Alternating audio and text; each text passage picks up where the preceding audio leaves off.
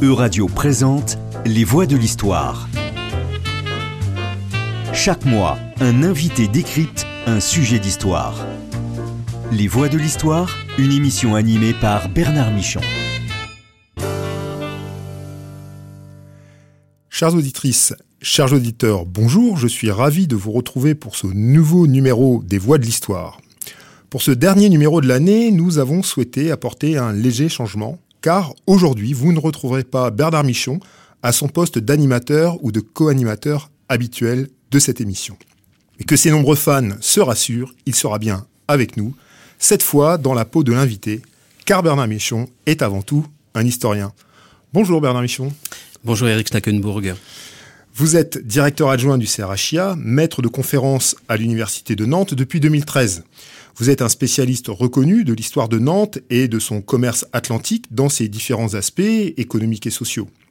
Vous avez notamment publié Le port de Nantes au XVIIIe siècle, construction d'une aire portuaire, publié au Pur en 2011. Vous avez également euh, dirigé Les Européens et les Antilles, 17e, début 18e siècle, toujours publié au Pur en 2019. Vous avez consacré de nombreux travaux à l'histoire de la traite et à sa mémoire dans les ports français.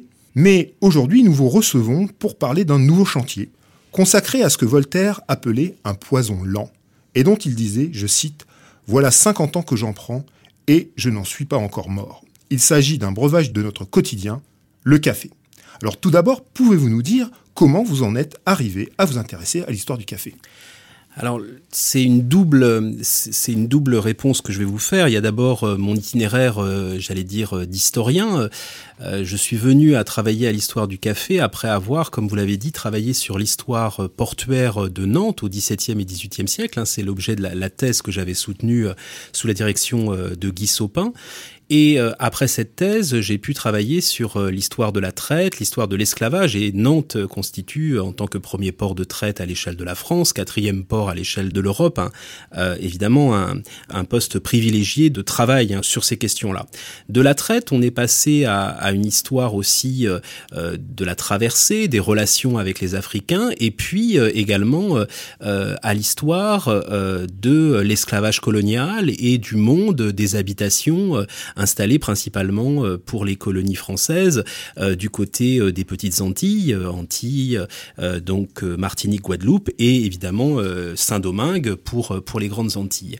À partir de là, j'ai eu envie de, de, revenir un peu du côté de Nantes avec aussi l'idée que ce qui arrivait dans, dans le port, c'était évidemment des marchandises coloniales produites par des hommes, par des femmes et des enfants réduits en, en esclavage. Et parmi euh, ces, marchandises coloniales, il m'a semblé que le café n'avait pas encore euh, bénéficié euh, de l'attention des chercheurs, ou en tout cas, on n'est jamais le premier à défricher un chantier, hein, mais que par rapport au sucre hein, et par rapport au roi sucre, le café méritait sans doute d'être étudié, mais d'être étudié dans une optique, et c'est la deuxième partie de, de ma réponse, étudié dans une optique globale. Ce qui m'a semblé intéressant, c'est de pouvoir étudier le café comme un produit monde, c'est-à-dire euh, s'intéresser à une production coloniale, de sa production à son transport, à sa commercialisation et jusqu'à sa consommation.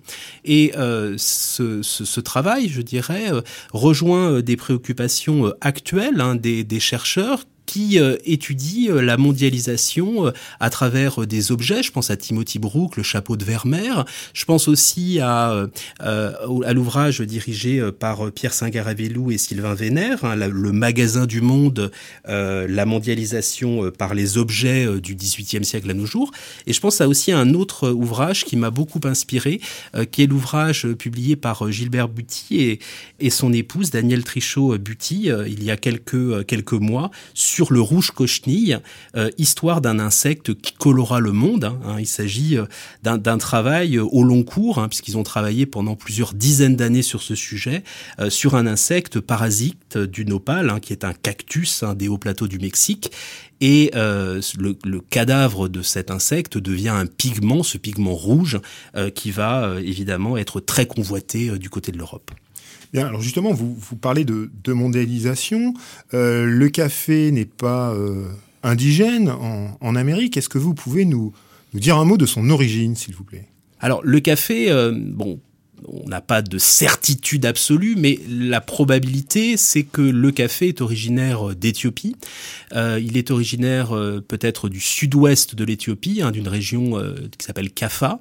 Et ce café, il est découvert, il est euh, ensuite euh, transplanté hein, du côté euh, de l'Éthiopie.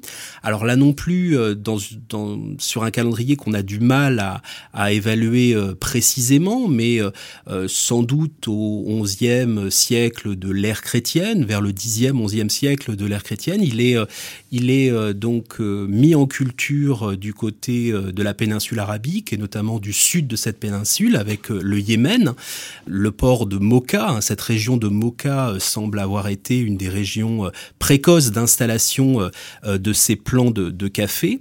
Et on sait que la décoction du, café, hein, de la graine de café grillé, hein, connaît une diffusion rapide dans le monde musulman, dans les deux grands empires musulmans, hein, que sont l'empire perse et euh, l'Empire ottoman. Et cette diffusion est, favorisée hein, par le pèlerinage à la Mecque. Donc on passe de euh, l'Afrique, hein, de l'Afrique de l'Est, à l'Arabie, et ensuite aux deux grands empires musulmans, avec euh, ensuite une diffusion du côté de l'Europe, grâce à des voyageurs, et en particulier à des voyageurs allemands, mais également aux Vénitiens, hein, qui jouent un rôle tout à fait important dans la diffusion de ce breuvage en Europe. Donc là, vous voyez, on est euh, au début de l'époque moderne, on est vers le 16e, 15e, 16e siècle. Très bien. Et euh, est-ce qu'on sait à peu près à quelle époque le café est passé en, Amérique? Alors, dans le passage du café euh, du côté donc de l'Amérique et le passage de l'Atlantique, hein, il y a un rôle qui est fondamental à souligner, c'est le rôle des Hollandais. Euh, les Hollandais ont vraiment joué un rôle euh, fondamental dans le transport euh, du café et dans sa mise en culture dans plusieurs colonies. D'abord du côté de colonies qui vont se situer en Asie, hein, Ceylan, l'actuel Sri Lanka, donc on est au, XVIIe siècle, et y compris du côté de Java, hein, donc en actuelle Indonésie, où la mise en culture du, du café intervient à la fin du XVIIe siècle. Pour l'Amérique, il semble que euh, au tout début du XVIIIe siècle, les Hollandais aient euh, permis euh, le transport du café du côté de la colonie de Curaçao et également du côté du, du côté du Suriname. Alors, parallèlement à ce, rôle hein, des, Hollandais, les, Français vont également euh, installer cette culture du côté des mascareignes. On est à la toute fin du règne de Louis XIV, hein, dans les années 1715. La culture euh, du café commence du côté euh, des mascareignes, c'est-à-dire des actuelles îles de la Réunion et îles, île Maurice, hein, qu'on appelait à l'époque les îles Bourbon et l'île de France.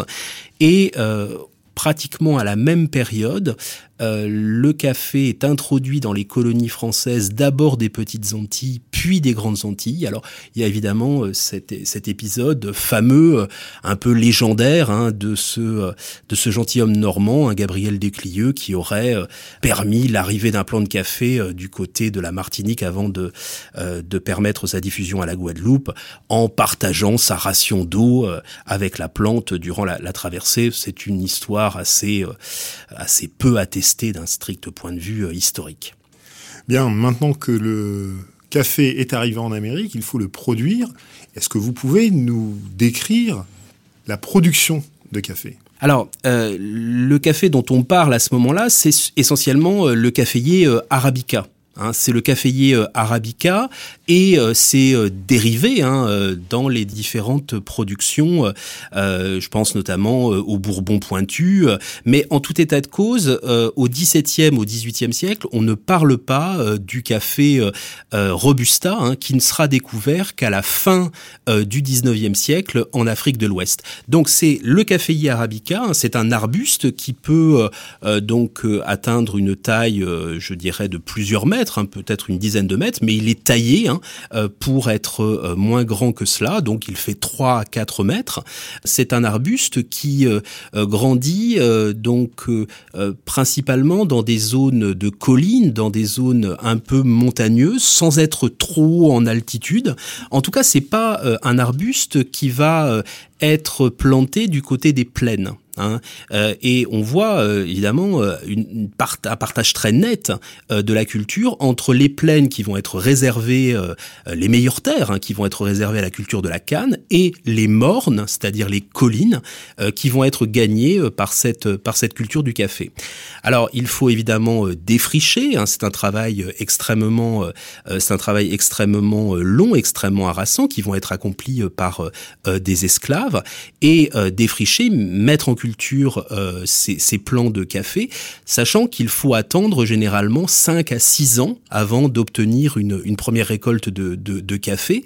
Et on va euh, cueillir, euh, quand elles sont mûres, ces fameuses cerises de café hein, qui vont donc abriter hein, les, grains de café qu'il va falloir extraire ensuite, mettre à sécher et envoyer. Donc là, on a un café qui est à ce moment-là vert et qui va être torréfié, un grillé pour pouvoir être ensuite euh, réduit à l'état de poudre et, euh, et consommé.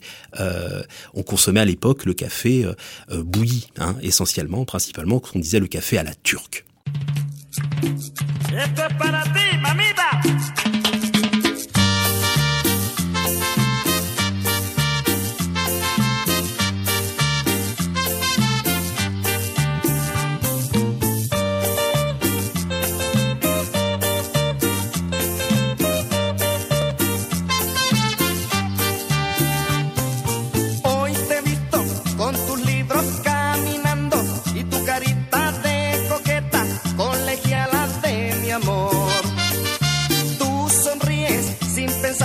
al mirarte, solo por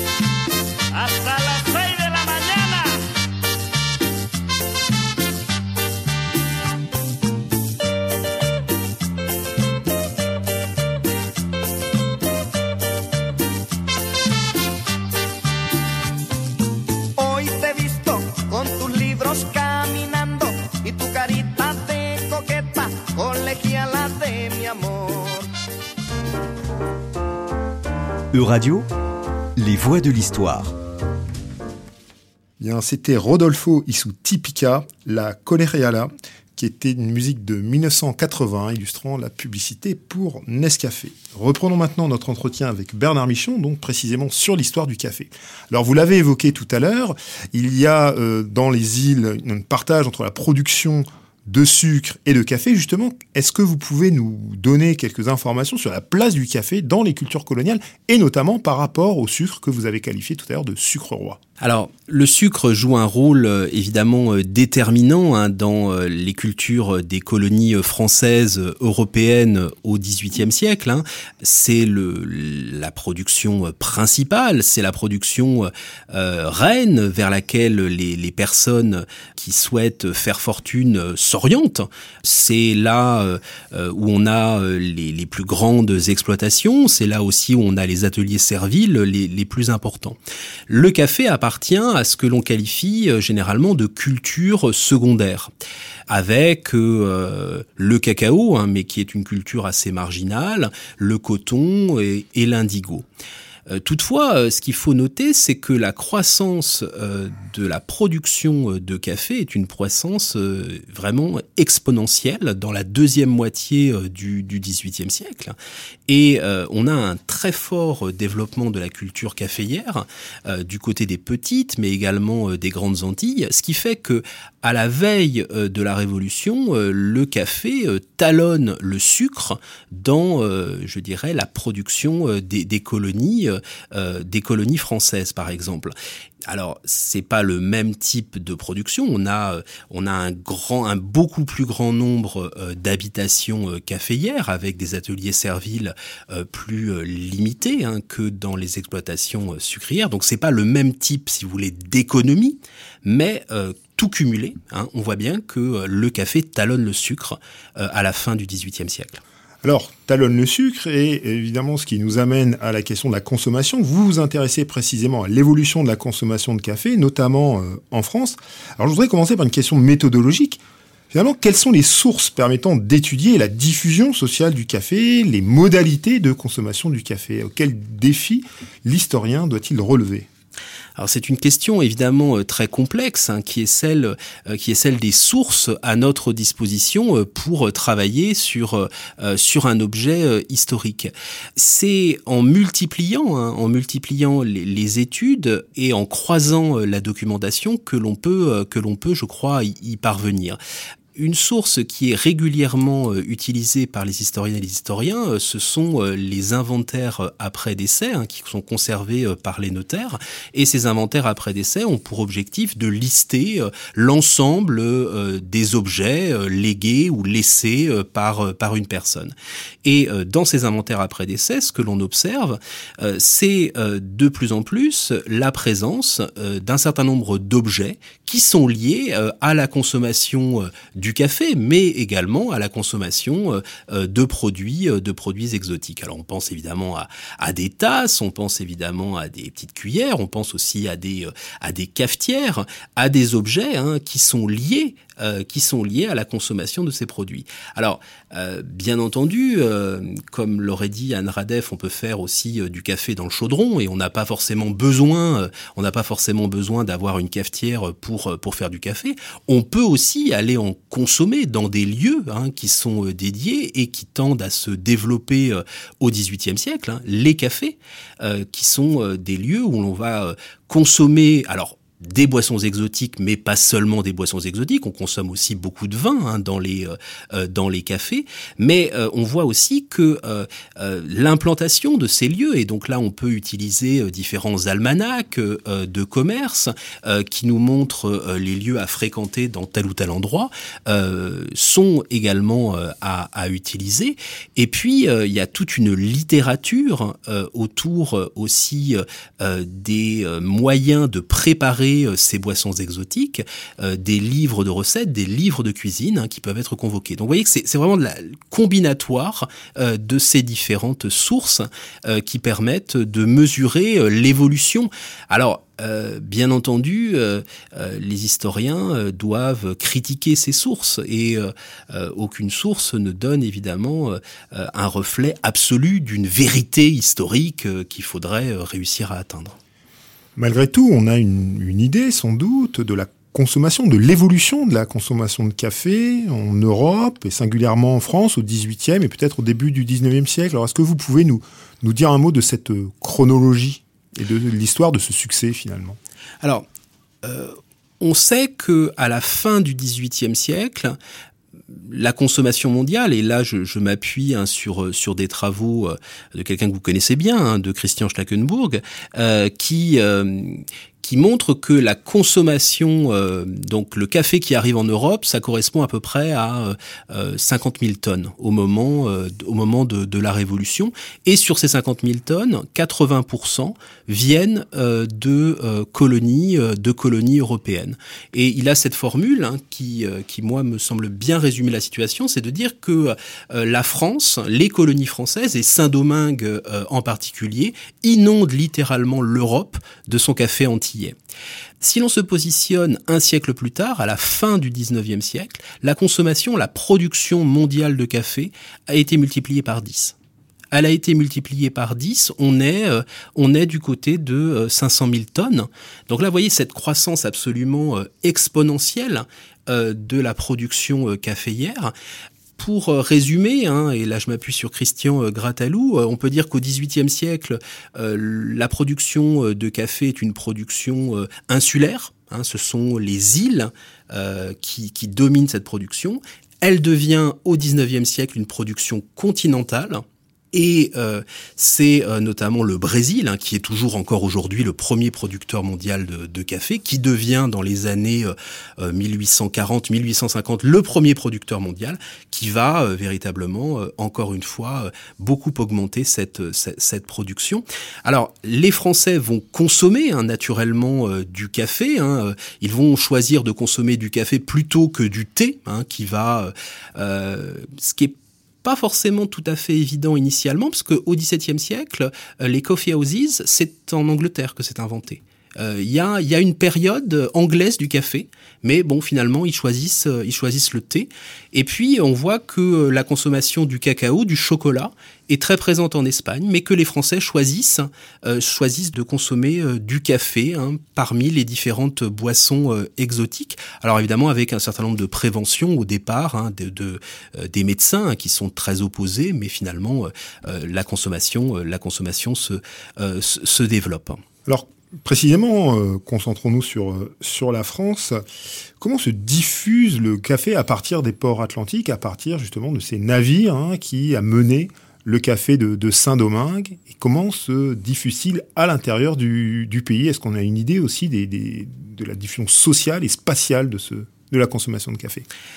Alors, il est possible d'évaluer euh, l'arrivée du café euh, dans les ports, grâce notamment à une administration royale qui s'appelle euh, le domaine d'Occident, hein, et sur laquelle, je tiens à le signaler, j'ai un étudiant, Ronny Demazo, qui, qui travaille actuellement en, master hein, sur ce sujet et qui collecte patiemment les arrivées de navires chargés de café à Nantes. Hein. C'est un travail extrêmement fastidieux, mais qu'il qu'il mène avec vraiment beaucoup de beaucoup de ténacité.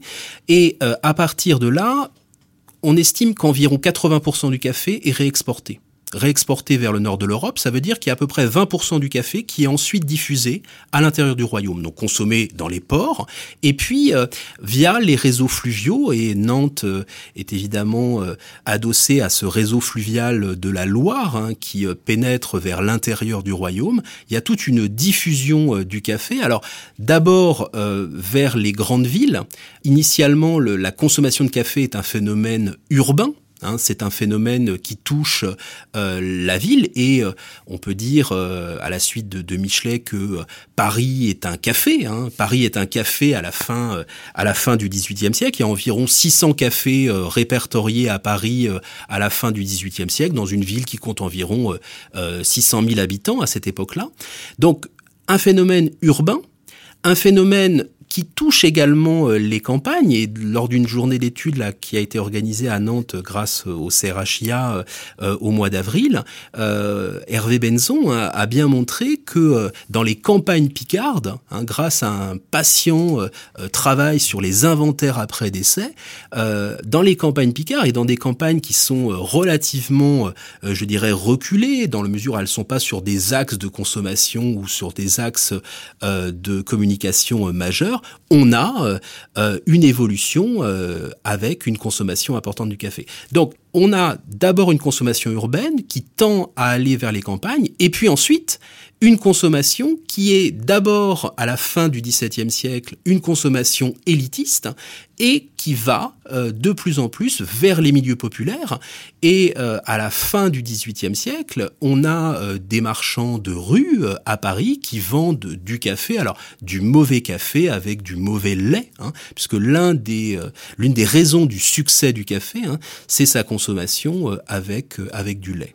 Vous avez organisé récemment plusieurs journées d'études sur le café. Est-ce que vous pouvez nous dire un mot de, des apports de ces rencontres scientifiques? Alors, grâce au CRHIA, hein, effectivement, j'ai pu organiser euh, trois journées d'études hein, en avril 2021, euh, en septembre 2021 et en, et en avril 2022.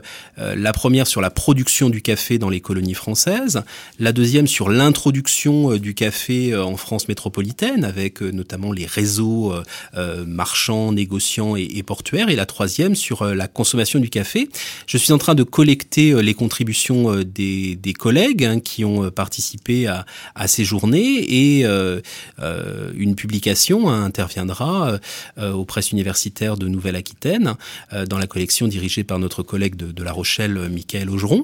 L'objectif, hein, c'était de faire un état des lieux de la recherche par rapport à la France. Mais la suite, ça sera évidemment d'envisager un certain nombre d'approches comparatives à l'échelle européenne euh, on a déjà évoqué que euh, il y avait tout un commerce international de, ce café et euh, je pense en particulier à, cet intérêt finalement du monde méditerranéen, mais du monde de l'Europe du Nord pour le café.